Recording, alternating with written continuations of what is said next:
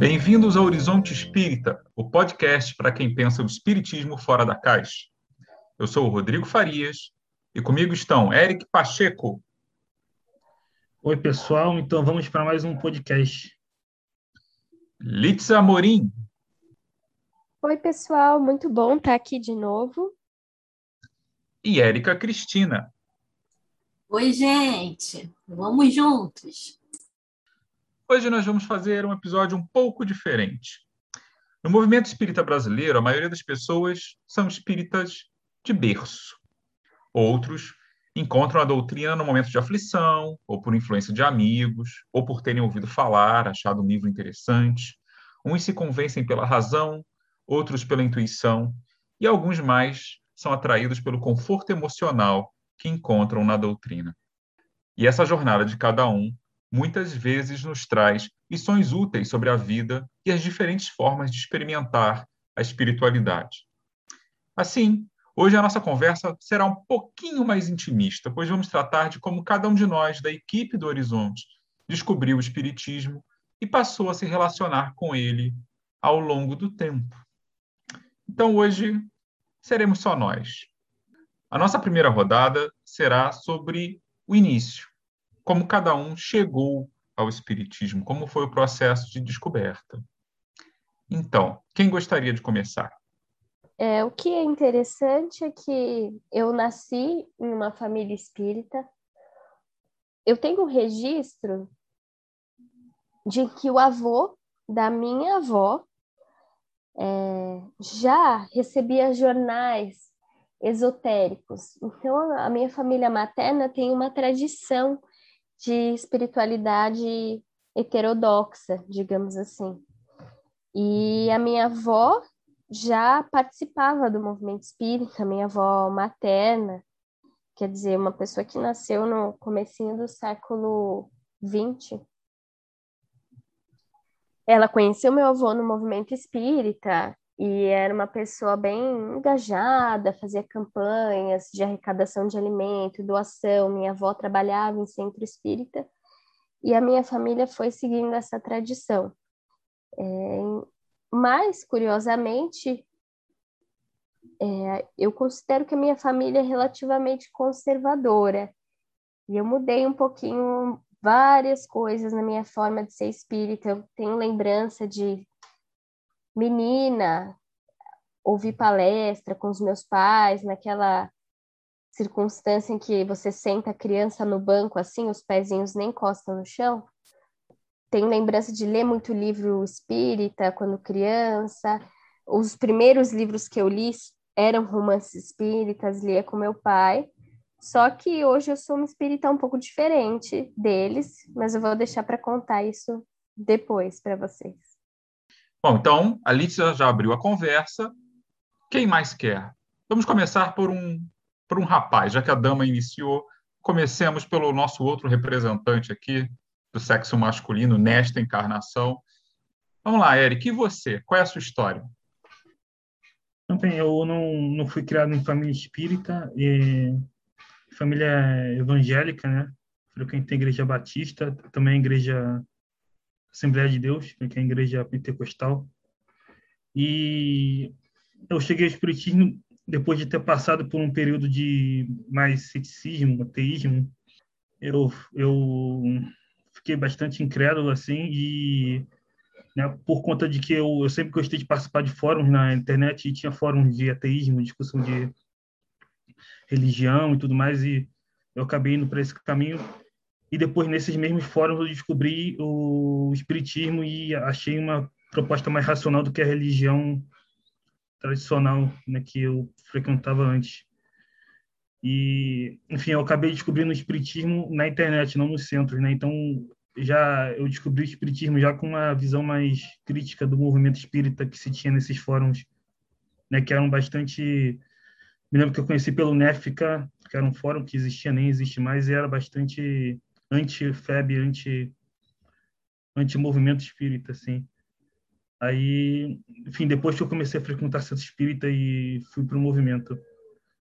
Uh, Eric, quantos anos você tinha nessa ocasião? Eu tinha 16 anos. foi em 2013 que eu conheci o Espiritismo. Conheci com 16 anos. Uau, uma grande mudança no momento super jovem aí da sua vida, né?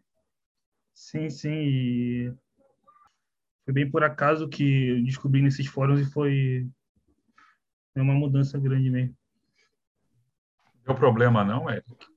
Geralmente família influencia, dependendo do contexto de berço. É, mudanças muito radicais de religião geram muito conflito. É, a família evangélica, mas não era tão, tão radical, não. Não teve tanta. Tanta acho, que, acho que até o a fase do ateísmo foi mais criticada do que a do espírito. É, nada mal, nada mal. Então vamos continuar alternando aqui na, na rodinha dos sexos. Uh, agora é sua vez, dona Érica. Qual é a sua história? Como é que você descobriu a doutrina?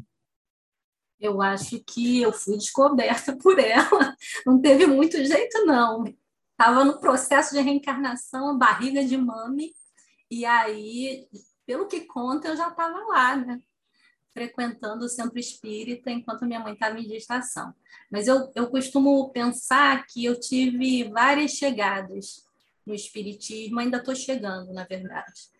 E eu, nas diversas fases da vida. Então, na minha infância, participei de evangelização, a minha família, bastante misturada em aspectos religiosos, mas em sua maioria espiritualistas. E aí tinham integrantes da Umbanda, algumas pessoas frequentavam as palestras espíritas, e aí eu participei da educação de espíritos quando criança, e houve depois um afastamento. E na adolescência retornei por questões também de necessidade. É, então, começar a trazer um pouquinho, né? Esse outro lado que não é tão isento de motivações. Há uma motivação, né, pela dor. Eu cheguei e aí eram foram paradas assim muito rápidas. Fiquei um tempinho, aí a vida exigia faculdade, não sei o quê. E aí me afastei. Aí depois, na juventude, outro perrengue, voltei novamente, porque, engraçado, ficava vindo na minha cabeça a imagem da capa de, de uma edição do livro do Evangelho, né, que tinha Allan Kardec. E aí, no momento que eu estava com muita dificuldade, isso ficava vendo na minha cabeça. Eu já sabia o caminho e eu retornei. Por outros motivos, me afastei.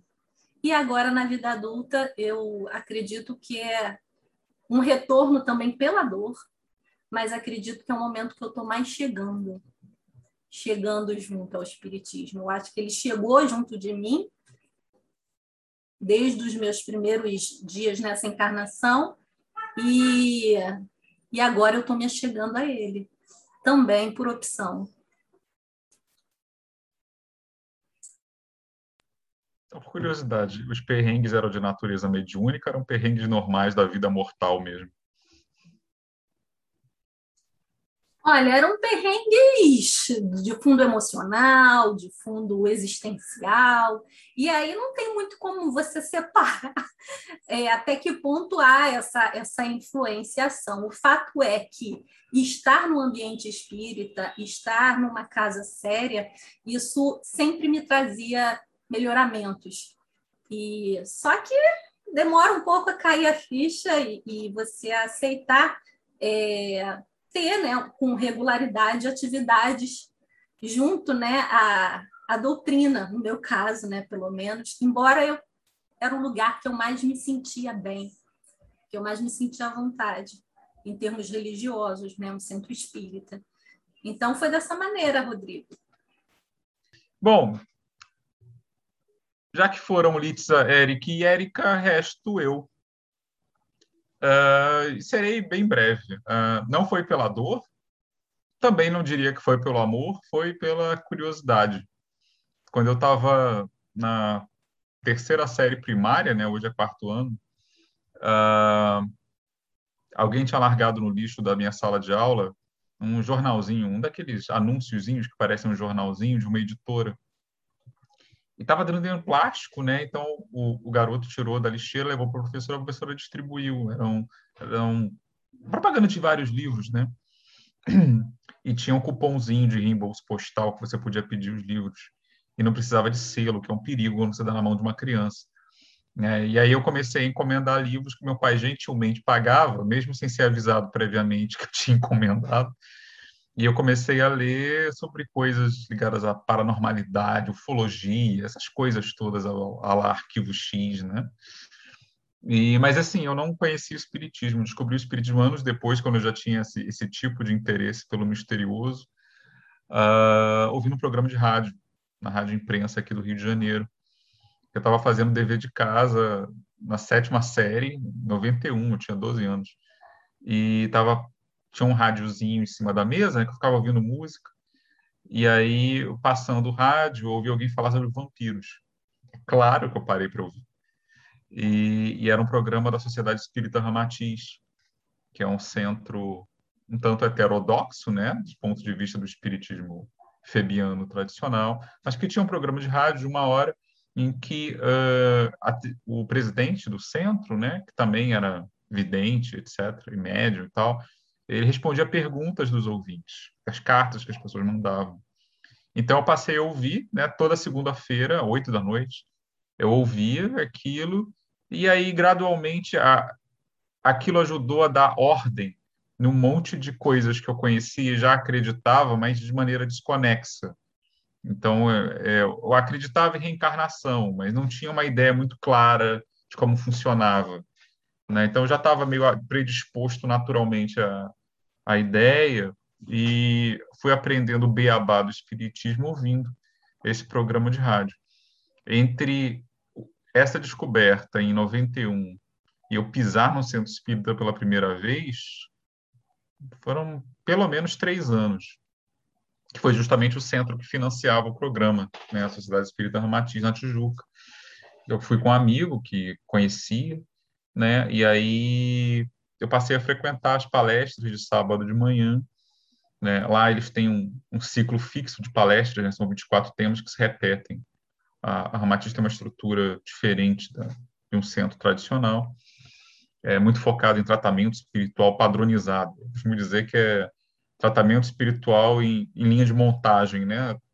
Tantas sessões disso, depois tantas sessões daquilo e tal. Eu não estava interessado no tratamento, eu estava interessado no conhecimento. eu ia só às palestras e depois eu e os meus amigos que íamos, eram dois. A gente ficou amigo dos, dos expositores, eram expositores fixos por dia. Então, depois da palestra, a gente ficava enchendo o saco deles com várias perguntas, querendo saber mais. Tipo, a palestra acabava 11 horas, a gente fechava o centro com eles por volta de meio-dia, querendo saber mais, mais, mais, e foi assim. Depois disso, mas eu nunca cheguei a, a, a ser parte do centro de verdade. Isso aconteceu muitos anos depois. Depois eu visitei outros, etc.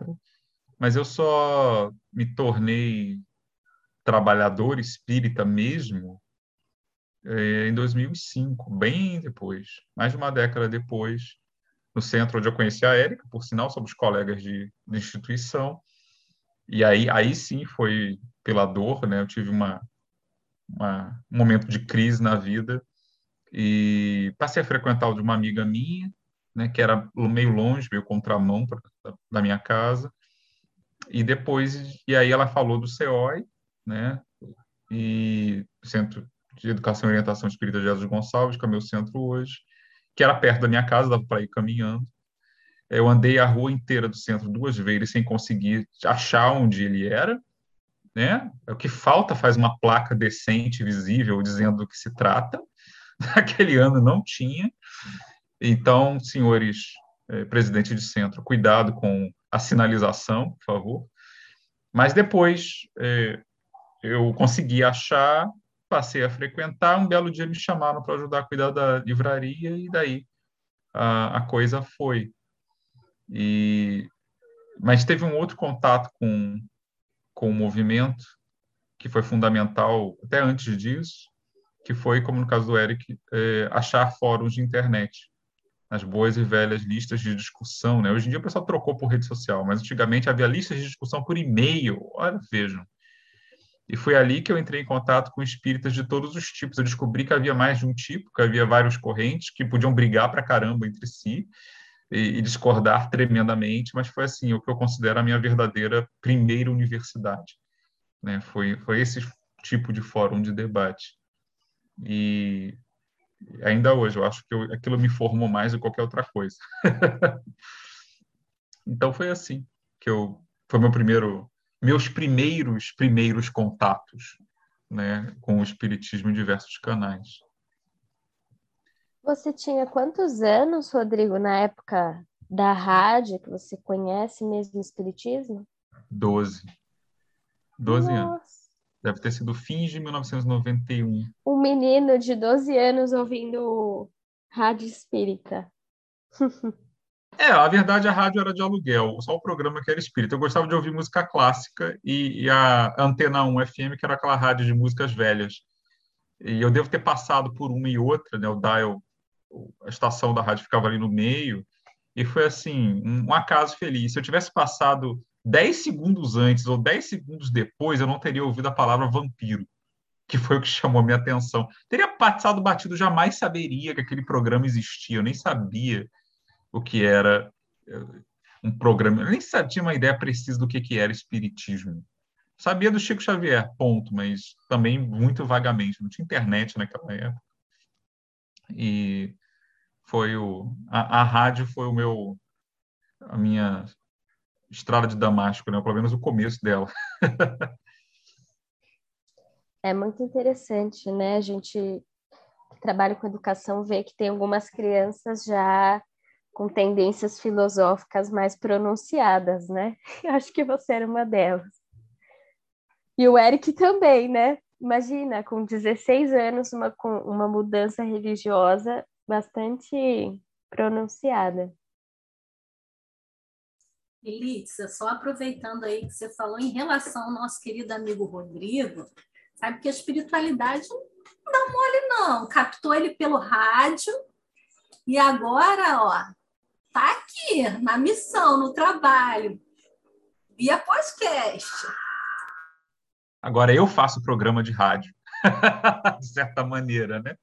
É, tá, não tinha pensado, não tinha me, não tinha me dado conta dessa, desse ciclo, né? Esse círculo, perdão, que, que é, já faz sentido. Faz sentido. Quem sabe o podcast não pode ter a mesma função para alguém, né?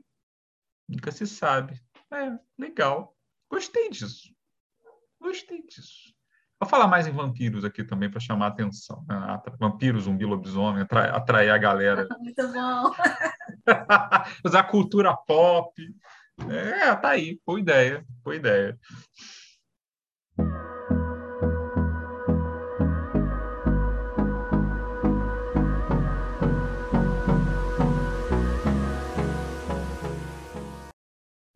Bom, gente, já que a gente falou do início, então vamos falar da evolução também, porque afinal é, é para frente que se anda, né?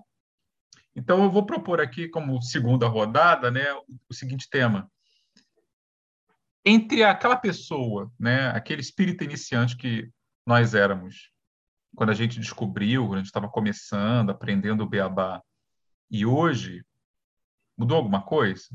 que, que mudou? O seu relacionamento com o Espiritismo é, mudou de alguma maneira? Então, é, já que a gente começou por ela, vamos continuar com a Litsa. Nossa, gente, que pergunta difícil. Mudou muito. Você digievoluiu? é, mudou muito em muitos sentidos, né? É, por um lado, algumas ideias é, principais da filosofia espírita permaneceram, senão não faria sentido eu me dizer espírita ainda, né? É, então, eu continuo sendo uma pessoa convicta da existência dos espíritos, da mediunidade, da reencarnação, mas eu tive muitas fases.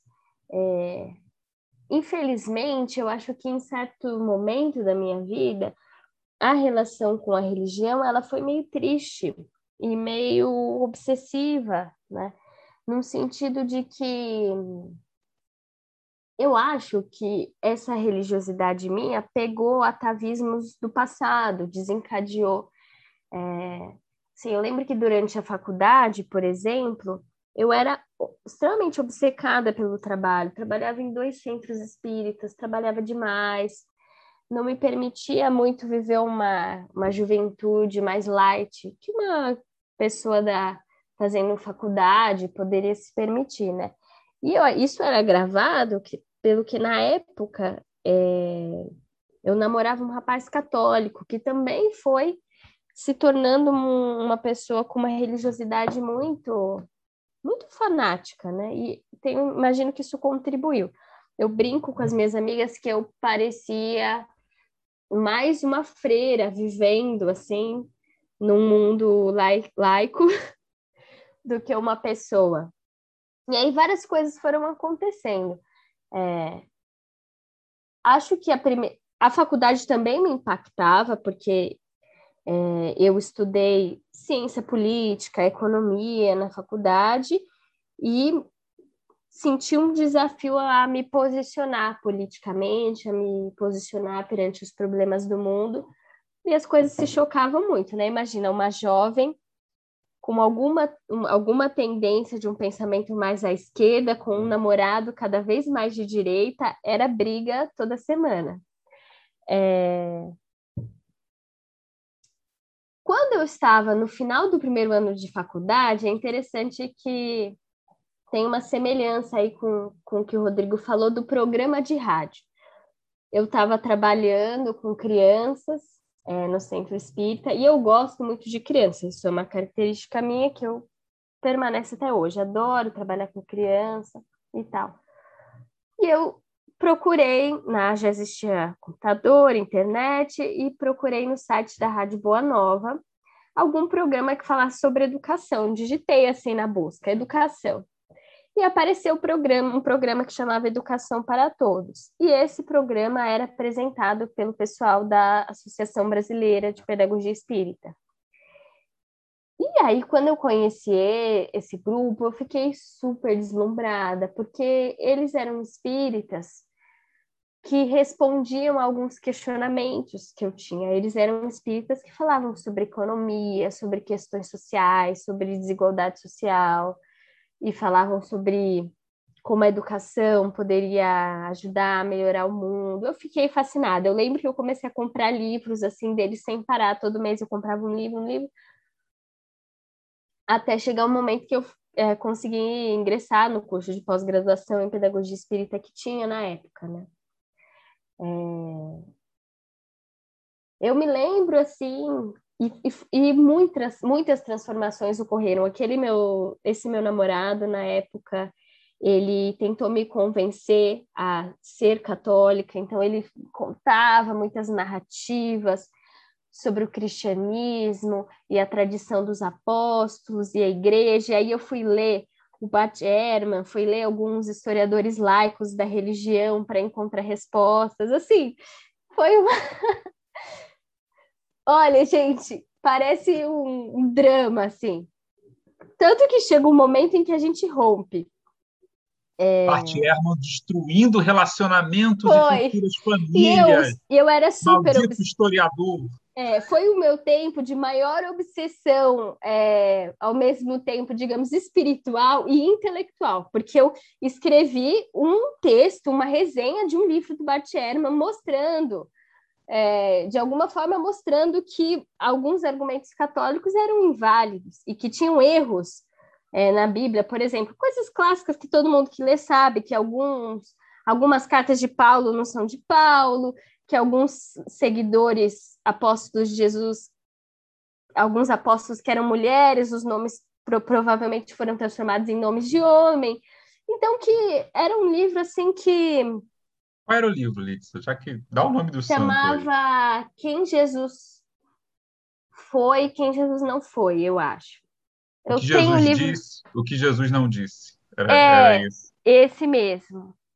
Eu tenho uma resenha dele até hoje. Foi um momento muito interessante que eu comecei a ver assim que existe uma história oficial e, e essa história é contestada em todos os âmbitos. Pode ser a história oficial da igreja, a história oficial de um país.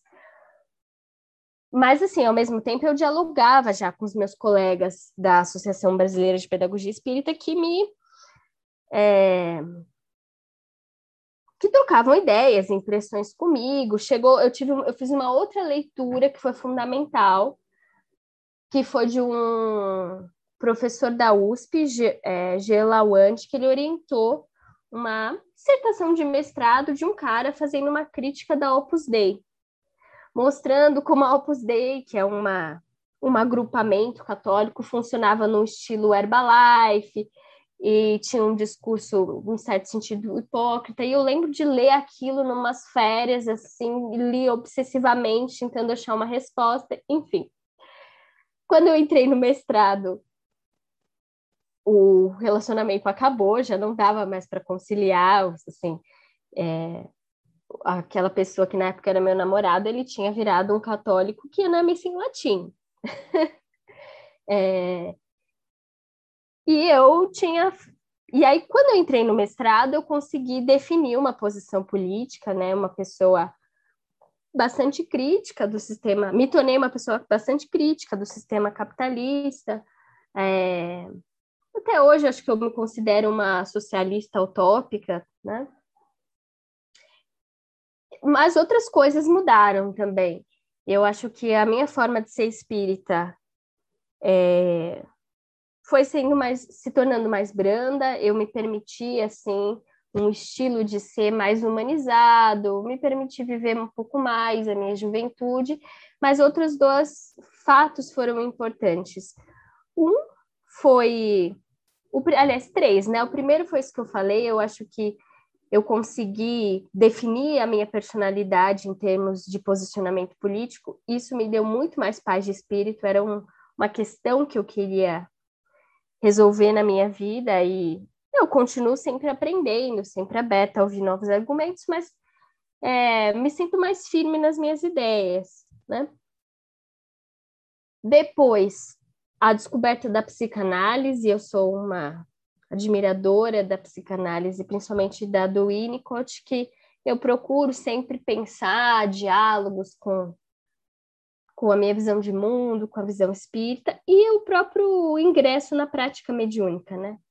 Que você veja só, eu frequento casas espíritas desde criança e mesmo assim eu só fui fazer uma prática, participar de uma prática mediúnica é, com 22 anos na BPE, porque centro, os centros nos quais eu trabalhava eram daqueles super fechados que não incluíam muitos jovens, e um deles, o, o diretor do centro tinha uma questão pessoal comigo, ele me achava muito intelectual, muito metida, inteligente, é, e ele a, chamava outras pessoas para participar da reunião mediúnica, mas não a mim. Chamava amigas minhas da mesma idade, mas não me chamava. No outro centro, não tinha muito essa questão mais da predileção, mas tinha uma questão super burocrática. O jovem não participava de reunião mediúnica. Então, você podia ter feito evangelização, ter feito mocidade, depois você ia ter que fazer mais cinco anos de curso para poder participar. E essa segunda casa que eu participei era uma casa da linha da Aliança Espírita Evangélica, né, daquela linha fundada pelo Edgar Armand, então eu também saí dela porque divergia muito, né, da, de um monte de práticas que eu considerava muito hierárquicas, muito místicas, muito naquela coisa iniciática, né, das, das tradições orientais. Então, assim, então hoje eu acho que eu sou outra espírita. É... Também muito mais tem uma relação com os livros de Kardec também que não é ah, como se os livros de Kardec fossem a palavra sagrada, né? Eu, eu entendo os livros de Kardec como um grande pensador, uma grande referência a minha, mas que eu penso junto com ele, a partir dele. Eu não sinto que eu preciso é, me submeter àquelas palavras para ter uma relação com Deus, para ter uma, uma boa relação com os bons espíritos e tal. E, e considero que isso é uma uma forma de honrar Kardec também, né? Uma pessoa, um, um escritor com quem eu dialogo, que me inspira, quem eu admiro, mas não ao qual eu me submeto é, sem questionar, né? Acho que ele concordaria com isso. Meu palpite. My two cents. Bom, é, então, seguindo a, a, nossa ordem, a Litza contou como, como ela digievoluiu. Digievoluiu é muito anos 90, né? É, início de 2000. Acho que a, a galera não sabe mais o que, que é Digimon, que por sua vez era um plágio descarado de Pokémon. Pokémon ainda está por aí, Digimon sumiu. É prova de que sempre fiquem com o original, pessoal. É, então vamos passar para o nosso Eric. E você, Eric, como é que você evoluiu? Bom, se você começou menino, você não é tão idoso assim. como é que foi essa menos de uma década, né? Você está com 22, 23? Como é que foi a sua trajetória até aqui? Eu acho que, como, como eu falei, eu conheci em, nesses fóruns onde já era, não era mais o pensamento padrão do movimento espírita, né? Já era um movimento bem crítico, do, já era um pensamento bem crítico do movimento. E então já comecei nesse, nesse, nesse espírito, assim, né? Ah, eu acho que mudou depois até num sentido de me tornar menos menos radical, vamos dizer assim, de eu era bastante crítico de, do, movimento, do movimento espírita brasileiro, até de maneira bem, bem rude às vezes, e, e depois que eu fui participar do movimento espírita, eu, eu até me, me adequei mais e tal à, à prática. Hoje eu, eu, eu, eu dou curso no centro, né? E tal, do São Inferno, na obra São Inferno. Mas, enfim, acho que a minha linha central, mais é, ortodoxa, espírita, kardeciana, eu continuo né? e mantenho até hoje. Eric, curiosidade, né? Estou há pouco tempo aqui, ainda não fiz essa pergunta para você. Você faz parte, você é trabalhador de um centro espírita específico? Você falou aí do curso? Sim, sim, é Centro Espírita Luz e Verdade, né? Fica em Campo Grande, aqui. Eu fui Zona convidado. Oeste, né?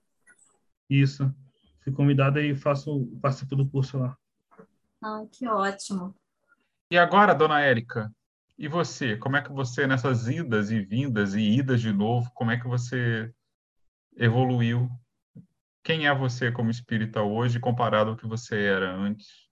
Bem, Rodrigo, acredito que eu tô a minha melhor versão, né? Como dizem, porque é, é, até bem me tendo como referência, obviamente, né? Nessas várias paradas, interrupções, porque é, a possibilidade de você ter um estudo um pouco mais de forma contínua e um amadurecimento mesmo em relação a, às vezes, algumas crenças que o estudo esclarece, são equivocadas. Esse trabalho mesmo, né, até como a Alissa trouxe, né, essas definições é, em relação a você trazem uma, uma leveza para você se relacionar melhor, eu acredito, com, com a sua vertente espírita, né? com a sua vertente religiosa. Então, é, eu acho que eu estou amadurecendo como pessoa, estou amadurecendo a minha relação né, com, com as ferramentas que o Espiritismo me traz, e mais desmistificando muitas crenças, me permitindo travar reflexões com os textos que a gente tem acesso, os textos base, e, e vendo o meu lugar de trabalho, percebendo né, e, e trazendo muito é, um encaixe entre o que eu, o chamamento, como diz Hamed, né? É, a voz né, da alma que chama ali, sabe? Para essa parte que eu gosto muito, da gente, por exemplo, estar tá utilizando os meios de comunicação, a educação, a arte para tratar de espiritismo. Isso é muito gostoso é muito gostoso e, e, me traz sentido de vida. Isso é uma coisa que, embora as minhas idas e vindas, estava sempre marcado nessas várias fases que eu estava no centro espírita, o quanto que isso é algo que me preenche, o quanto que isso é algo que tem a ver com, com a minha existência, sabe?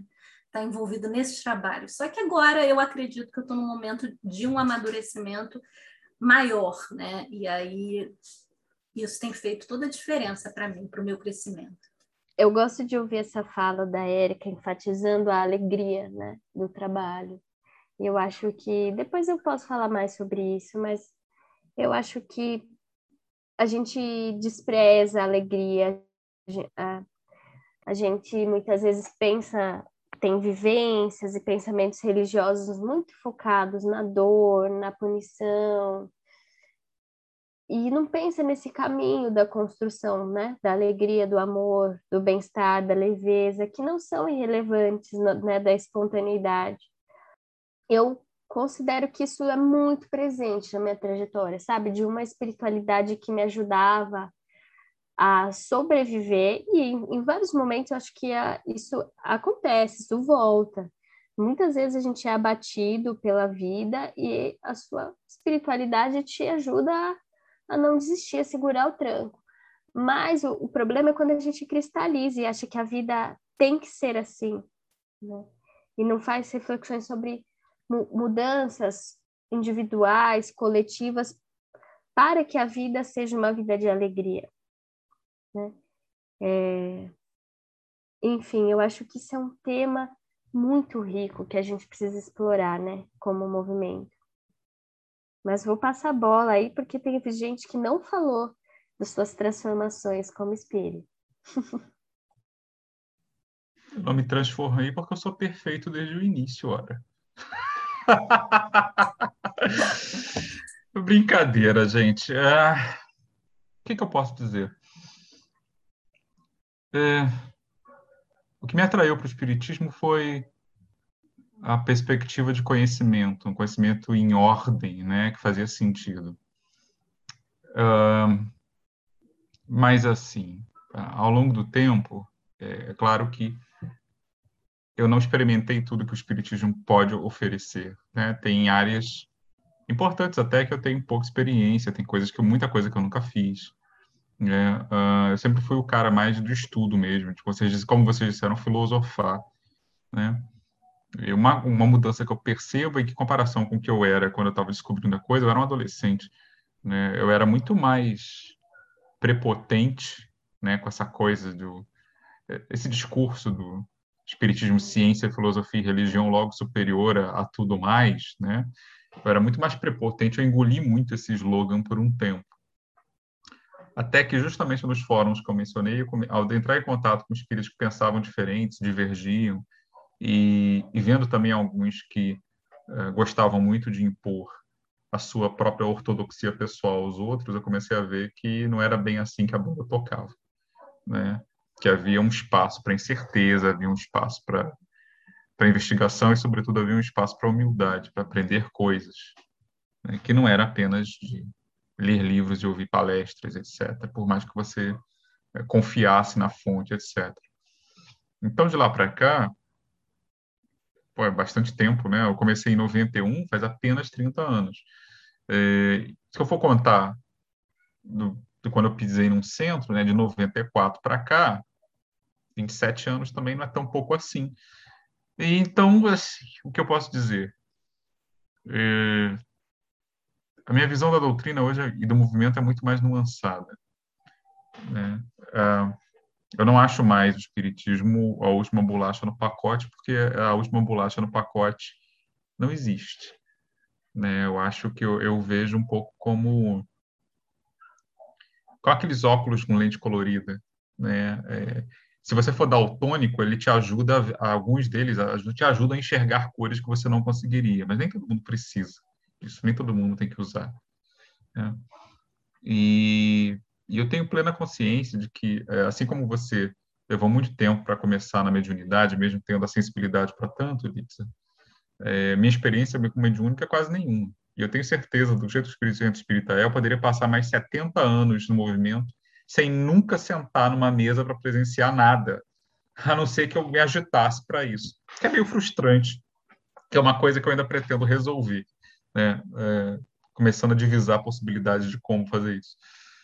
Mas, assim, é, eu gosto muito das coisas que o Espiritismo me oferece, mas, ao mesmo tempo, eu estou muito mais consciente do que eu era dos limites que ele tem, seja como doutrina, seja mais ainda, especialmente, como movimento. né, dos pontos cegos, etc., que também são os meus.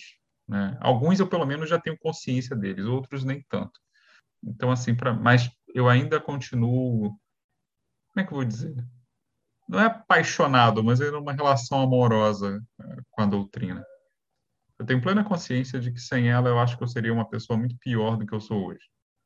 Né? E ainda muito atrás de quimeras, ainda muito iludido com certas coisas. Eu também não consigo imaginar o que eu seria se eu não fosse. Porque católico eu era de criança e aquilo não me dizia nada. Né? Me perdoem os amigos católicos, mas eu ainda acho a missa, a missa tradicional, um dos rituais mais chatos e tediosos da Terra. Né? Acho que foi uma das coisas que me afastou. Né? Minha mãe insistia para fazer catecismo e tinha que assistir a missa depois, eu ficava contando os minutos para aquilo acabar. E, e evangélico definitivamente não, porque depois que você, com nove anos de idade, lê a Bíblia e os discos voadores, mesmo não acreditando mais que eram discos voadores, tipo, você desconstrói tanto aquilo, você desconstrói a questão da escritura, sabe?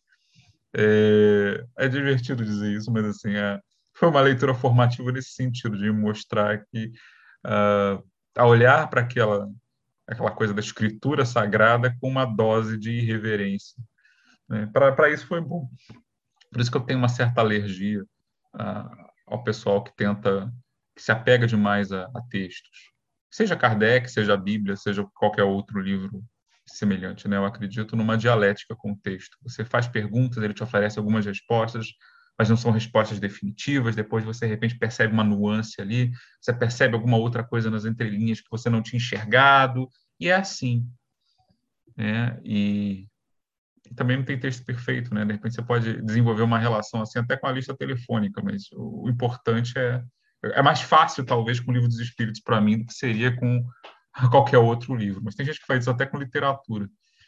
Enfim, então, assim, a minha percepção, em suma, é isso. Eu sou mais aberto e eu acho que mais humilde, embora eu ainda tenha meus momentos de prepotência, mas eu ainda sou mais humilde intelectualmente do que eu era naquele tempo. Eu não me meto mais nas discussões com gente de outras religiões para ver quem ganha, para quem prova que a sua doutrina é melhor. Você falou do seu namorado católico.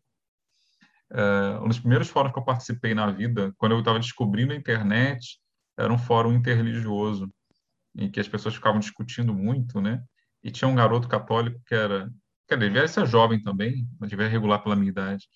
Eu não lembro mais o nome dele, Cledson, uma coisa assim, e do Nordeste. E a gente ficava em altas disputas por meses, aquelas réplicas e tréplicas infinitas, né? E assim como você, eu também atrás de literatura para desconstruir os dogmas dele, e ele, por sua vez, pegava aquele monte de apologista católico para contra-atacar as, as crenças espíritas, e foi divertido, foi educativo, mas eu não sei se foi produtivo espiritualmente. eu não me meteria mais nessa definitivamente. Hoje, quando eu discuto, é muito mais só com o espírito internamente, quando eu acho que a pessoa está sendo muito muito prepotente no que diz. Né? Eu gosto de ficar levantar questões, mas assim não não daquela forma, definitivamente. E é isso. E o resto vocês, quem, quem ouve aqui o podcast já já vai deduzindo né, ao longo. Eu estou de acordo com o Rodrigo. Também vejo hoje muito mais algumas limitações do espiritismo. É, e acredito que a nossa relação, é, a nossa espiritualidade, nossa forma de estar no mundo em relação com o além da matéria, ela não precisa de todas as respostas. Ela não precisa ser uma relação pretensiosa, como pretensão positivista, ou pretensão tradicional das religiões de explicar tudo, de não haver mais dúvida, né? É...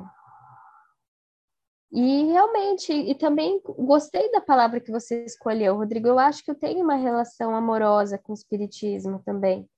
Nesse sentido de que eu estou tranquila na minha relação com a doutrina, aberta também a revisar um ponto ou outro. Acho improvável que eu rompa totalmente, né?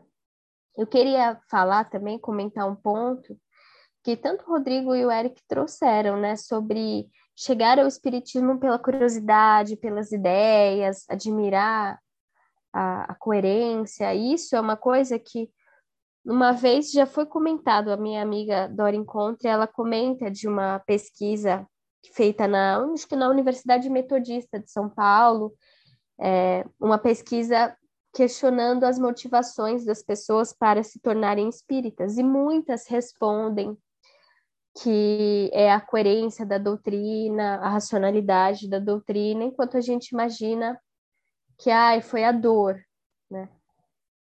Mas é, eu queria enfatizar isso. Realmente o Espiritismo traz é, propostas mais aceitáveis do ponto de vista da racionalidade do que uma religião salvacionista, né? Aqueles da minha cultura da minha religião vão ser salvos, os demais vão para o inferno. Isso é muito complicado, né? Para algumas racionalidades aceitarem. É, e o Rodrigo falou da relação é, não de não se submeter ao texto, né? Eu acho isso interessantíssimo. Eu penso assim também, as palavras são perigosas. As palavras não, não têm uma interpretação exata, os discursos não têm uma interpretação exata, né? E o, as obras do Kardec têm um nível de contradição, um nível de ambiguidade, como todo texto. Né? E eu me lembrei, assim, estou me lembrando de um filme, eu recomendo aí para os nossos ouvintes, que está na Netflix, chama Boy Erased. É sobre um, um garoto que vai homossexual cujos pais levam ele para uma terapia de reconversão à heterossexualidade nos Estados Unidos. É baseado numa história real. E aí eles têm aquele discurso, o filme é ótimo, muito bom. Fala da aquele... gay, não é mais ou menos isso? Isso, sobre isso. Um filme sobre o... É, nos Estados Unidos, práticas terapêuticas de cura gay são legais, né? Aqui no Brasil é ilegal, não pode ter. Mas o filme inteiro é muito bom, é baseado numa história real, num, num livro que narra uma história real. Mas o que me chama a atenção é, por exemplo, quando eles têm aquele discurso, é, um slogan que a igreja evangélica usa muito é amo o pecador, odeio o pecado.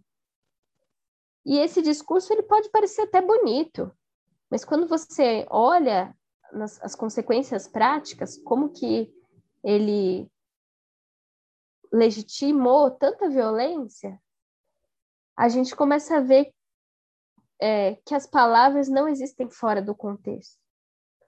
Toda palavra vai ser aplicada no contexto, né? vai ser usada no contexto. Então, enfim, só pensando alto aqui.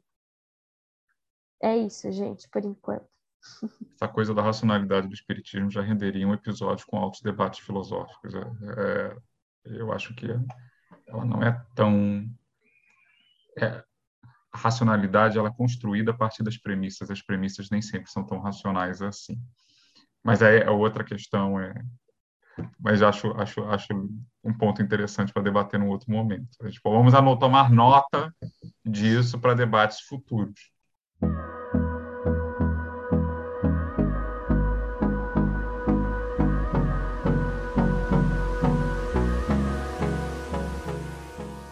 Então, gente, é, vamos agora para a nossa última rodada. Né? É, para você, né? que possibilidades é, estão abertas para o futuro do Espiritismo? O que, que você acha que a, a doutrina ou o movimento para você serão no futuro, ou como você se imagina no futuro é, enquanto espírita? Eu vou dar uma pequena invertida aqui na ordem da rodada, por questões de força maior, e vou começar com a nossa Érica, que vocês não podem ver, vocês só podem ouvir, mas ela está com um lindo fundo de flores impressionistas que parecem muito hibiscos, que combinam muito bem com o tom de alegria que ela está dando as respostas, caso vocês não tenham reparado. Né? Então, assim, para o cenário aqui, tem todo um cenário, uma, uma construção astral aqui no fundo, fluídica, que tá, vai muito no tom é, do que ela tem falado até agora.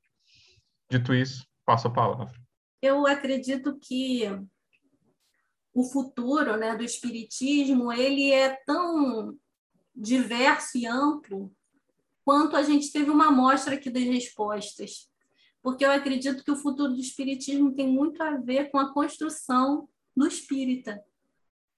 Então, na medida que a gente vai se apropriando, acredito, né, na nossa vida prática dessa, dessa doutrina, os usos e reflexões que a gente vai tecendo, acredito que isso vai desconstruindo e, ao mesmo tempo, trazendo um, um novo cenário. Talvez um, um cenário onde as pessoas sejam muito mais atuantes, é, onde fiquem mais à vontade para colocar suas, suas questões em relação à doutrina, que isso não seja né, um ponto de, né, de você ficar cheio de dedos, muitas das vezes, para trazer isso. Então, acho que, como eu falei anteriormente, que a arte ela também é, tende a, a trazer um, um aspecto mais lúdico para a doutrina e justamente pegando, né, como o Rodrigo falou, algumas premissas que nem sempre são tão racionais. Então você vai, você consegue através da arte trabalhar com premissas emocionais, com coisas que não são ditas, com materiais, né, que a pessoa traz dentro de si e que às vezes através da arte você consegue estimular insights que faz toda a diferença né, em relação ao, ao conteúdo que, que a doutrina traz para a gente. Enfim, então eu vejo é, é, o Espiritismo como algo cada vez mais amplo, diverso e dialogando com a diversidade, que somos nós, né? É isso. Então, diga lá, Eric, não ouvimos a sua voz há muito tempo. Como eu imagino o futuro, né, tanto minha atuação quanto do movimento espírita, né, ah, vendo algumas questões que eu de, de como está o movimento atual, né? Ah, eu queria mencionar aqui uma, uma, pesquisa tanto do Ivan Franzolin quanto do Leo, Leo, Leandro Blanque, que ele fez um, uma pesquisa sobre o perfil sociodemográfico dos espíritas, né? E vendo como o movimento espírita anda, é, eu até estava conversando com ele, e o movimento espírita é cada vez mais envelhecido, né? E não se renova né, nos centros espíritas tradicionais. Né? Então, eu imagino que talvez o, o futuro mesmo do, do espiritismo e, e do que eu quero fazer é na, na internet, né? Que a gente está fazendo aqui. Né? Uh, tanto a uh, produção de conteúdo quanto até eu queria, como o Rodrigo falou, ele, ele pretende fazer um grupo a trabalhar com mediunidade, eu também nunca trabalhei. Né? Eu queria também uh, algo nesse sentido. Eu acho que enfim, o futuro do, do, do Espiritismo está na divulgação pela internet. Né? E também acho que o, um dos, um dos as mudanças que vai favorecer o movimento, o futuro do Espiritismo é o trabalho também nas pesquisas de universidades, né, que enfim, eu, eu sempre tive, tive a proposta de divulgar pesquisas acadêmicas, no meu canal eu faço bastante isso. Acho que esses dois, dois meios aí, a, a internet, que, enfim, a internet é bastante democrática, dá oportunidade a todos, né? Eu, se não tivesse internet, eu não, não estaria falando, né? Não teria voz antigamente, porque eu não sou acadêmico, não não estava na mídia tradicional, então a, a, a, internet possibilitou pessoas que não teriam voz antes a, falar e, e dar e colocar sua sua sua opinião também. Então acho que uh, e não e não tem as limitações das, das instituições tradicionais. Né? Então acho que a internet é o futuro do espiritismo. Né? É uma boa. A internet é o futuro do espiritismo. É, é interessante. Acho que é o futuro de muitas coisas, inclusive. Mas o espiritismo também. Acho que ajuda muito. Não, achei interessante, né? O quanto que também, mais uma vez, né, a questão do Eric, o, foi fisgado, né, Eric, pela internet para se tornar espírita e aí se apropria também desse meio como uma forma de desenvolver o seu trabalho né, na doutrina, a ponto de ver né, isso como o futuro mesmo do espiritismo, né? E é interessante como a gente vem sendo de alguma maneira, né, minha visão um pouco é, sistematizando um pouco o que eu estou ouvindo, a gente vem sendo recrutado pelos meios de comunicação, porque aqui, ó, o papel do rádio, o papel da internet e tudo isso tem relação, né, com o nosso trabalho aqui, né, de divulgação espírita de alguma forma, né? Mas é interessante como cada um foi pego no momento, né, da sua existência através de um meio de comunicação diferente, né? Isso é bem interessante. E você, Letícia? Como você imagina você mesma e, quem sabe, o movimento espírita ou a doutrina, como for, no futuro? Bom, eu acho, eu não acho que o espiritismo e nem, nem o movimento espírita vai morrer mas eu também não acho que faz tanto sentido fazer uma especulação totalitária ou ter uma grande pretensão quantitativa.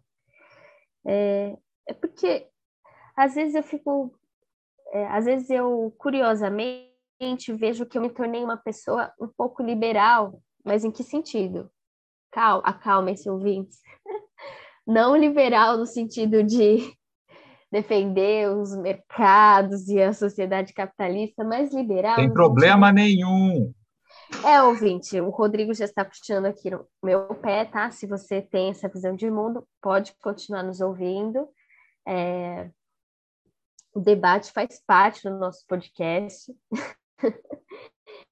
Mas o que eu acredito, quando eu digo que eu, em certo sentido, sou um pouco liberal, é que eu acredito que é saudável que as pessoas possam seguir seus caminhos. É saudável que a gente estimule a criatividade, a singularidade. É, então, eu penso assim, né? O Rodrigo trouxe essa questão dos debates. Antigamente eu fazia debates com evangélicos, hoje eu não faço mais. Foi produtivo espiritualmente? Não foi. É, eu acho que alguns debates são interessantes em alguns momentos da nossa vida, depois de um tempo eles deixam de fazer sentido.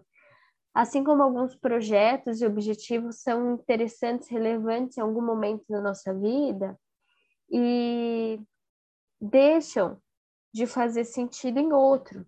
Então, por exemplo, aqui eu faço várias críticas a aspectos dos centros espíritas eu não faço mais parte de centro espírita e eu não acredito mais num espiritismo despolitizado, num espiritismo que não assume uma proposta de combate à desigualdade social, de promoção dos direitos humanos. Por outro lado, é, eu respeito que aquelas, aquelas instituições existam, que práticas institucionais existam, que as pessoas estejam lá né, eu me preocupo em tentar oferecer para o mundo, de forma não violenta, a minha contribuição, o meu pensamento. Né? E enquanto houver pessoas dispostas a fomentar debates sobre espiritualidade, e seguindo essa trilha do Kardec, que é de racionalidade, de crítica, de diálogo, é, vai haver espiritismo. Se vai haver para 100, para 200 pessoas, acho que não cabe a nós. Né? acho que chega um momento, e o Herculano Pires falava sobre isso, pra, para não termos complexo de Deus, né? De achar que a gente pode controlar tudo. É, mas falando agora sobre o futuro do espiritismo para mim, então o conceito, a vivência espírita, é, eu enfatizaria isso, sabe? Acredito que grandes espíritos têm grandes missões humanitárias e, e acredito que a dor faz parte da vida de todos nós, não dá para fugir da dor. Mas eu acho que a gente precisa ir além da justificação da dor e do sofrimento e chegar na construção da alegria. E há um outro lado também que eu vejo que o Espiritismo abriu para mim a trilha da educação, a, a trilha do prazer de aprender, do prazer de refletir, é, de ter uma espiritualidade em permanente construção. Então, é, eu acredito que o futuro do espiritismo para mim é esse, é a continuidade desse desse movimento contínuo. Isso para mim é evolução, né? Se repensar, é abrir é, sem medo da mudança, mas também tentando trabalhar as coisas para que eu tenha uma identidade ética, solidária, que preserve aqueles valores que nós acreditamos que são universais.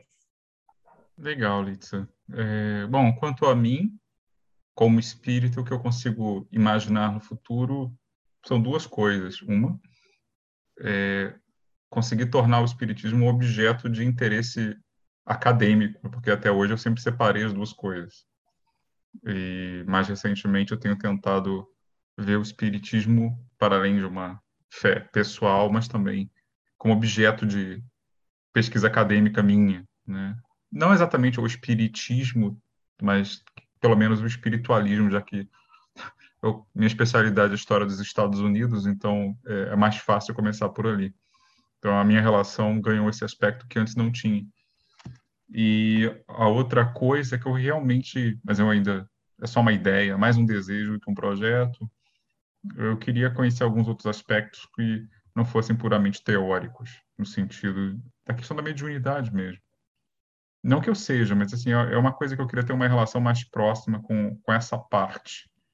Porque para mim sempre foi uma coisa, eu falo de caixa preta, falo também da, da própria, minha própria experiência com o fenômeno, né? Sempre cercado de médiums, mas nunca tendo acesso a, a, ao estudo disso uma, por uma via mais prática, né? apenas teórica. Né? Enfim, é um desejo, mas, como eu disse, não exatamente um, um projeto ou plano formado, mas é uma coisa, uma experiência que eu gostaria de, de explorar.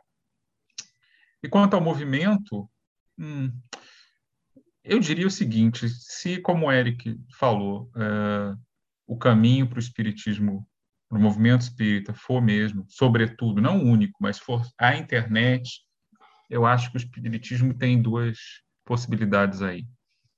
A uma, é a pessimista, né, é a gente ficar insistindo que nós somos a cereja do bolo, a, a terceira revelação, né, a religião racional, a ciência que dialoga com a ciência, mas não precisa da ciência, não precisa do reconhecimento da ciência, essas coisas que a gente repete sem ter muita noção do que estamos dizendo. E se manter, enfim, agarrado às tradições e acabar se tornando um movimento de pessoas velhinhas, desatualizadas, perder o bonde da modernidade. Ou nós podemos, justamente sendo desafiados pelos questionamentos, desafiados uh, pelas contestações que a gente enfrenta muitas vezes dentro das nossas próprias fileiras. Ah, é ciência, cadê a ciência? É filosofia, dialoga com quem? É, é religião ou não é? Por que, que é ou deixa de ser? Né? Que são essas coisas. A cultura do fórum de discussão se tornou um meio de interação bastante intenso, né? Acho eu mais do que na época que eu comecei, vinte e tantos anos atrás. É, e eu acho que isso se reflete já no mundo real. Isso se reflete, às vezes, de vias tortas, né? pelas controvérsias. A Gênese foi ou não adulterada?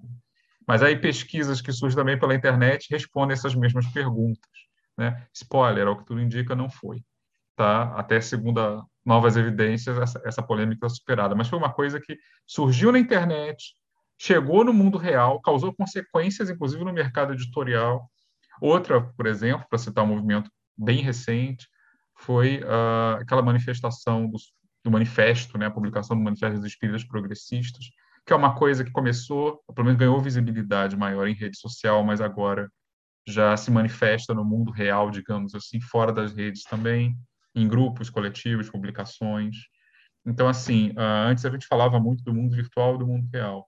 O mundo virtual e o real não são separados, eles são como a política tem demonstrado isso, mas a cultura também, e, claro, a religião também.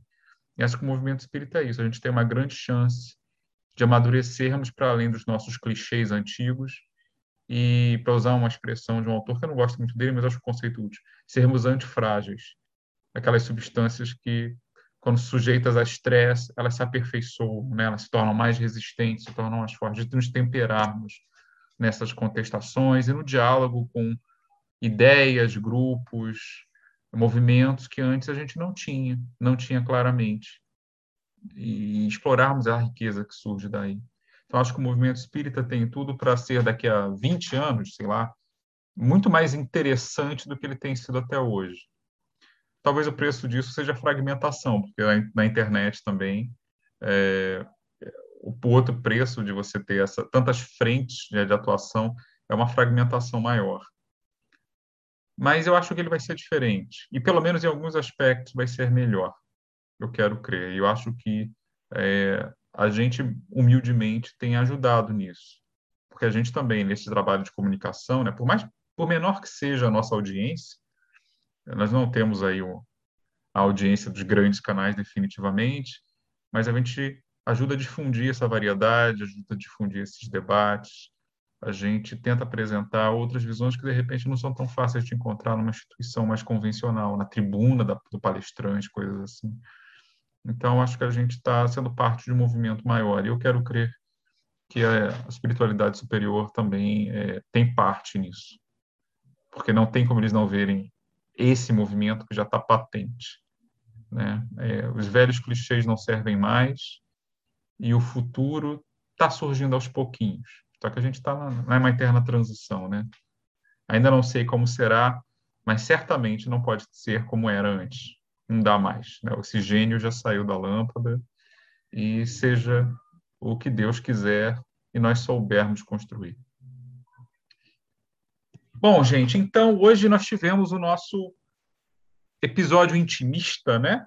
Contando a história do nosso próprio encontro com o Espiritismo e como a gente evoluiu ao longo desse tempo e as nossas perspectivas para o futuro. Participaram deste bate-papo este que vos fala, Rodrigo Farias, Eric Pacheco. Muito obrigado a todos que estão assistindo. Muito obrigado a todos que estão ouvindo. Muito agradecer a Rodrigo, a Eric, a Lícia, e, pessoal, compartilha aí nas redes, né? Fala aí pro pessoal do Horizonte. Obrigado, Eric. Litz Amorim. Um abraço, pessoal. Se você gostou desse episódio, conta pra gente. E a nossa Érica Cristina. Ah, e conta também como é que foi o encontro de vocês aí com o Espiritismo. Não é só a gente que vai ficar abrindo o coração aqui, não. É, quem quiser, né, deixe seu comentário uh, nas plataformas, nos canais, no nosso grupo, no, no Telegram, e vai ser bom ouvir vocês, tá bom? E até nosso próximo encontro no Horizonte Espírita, o podcast para quem pensa o espiritismo fora da caixa.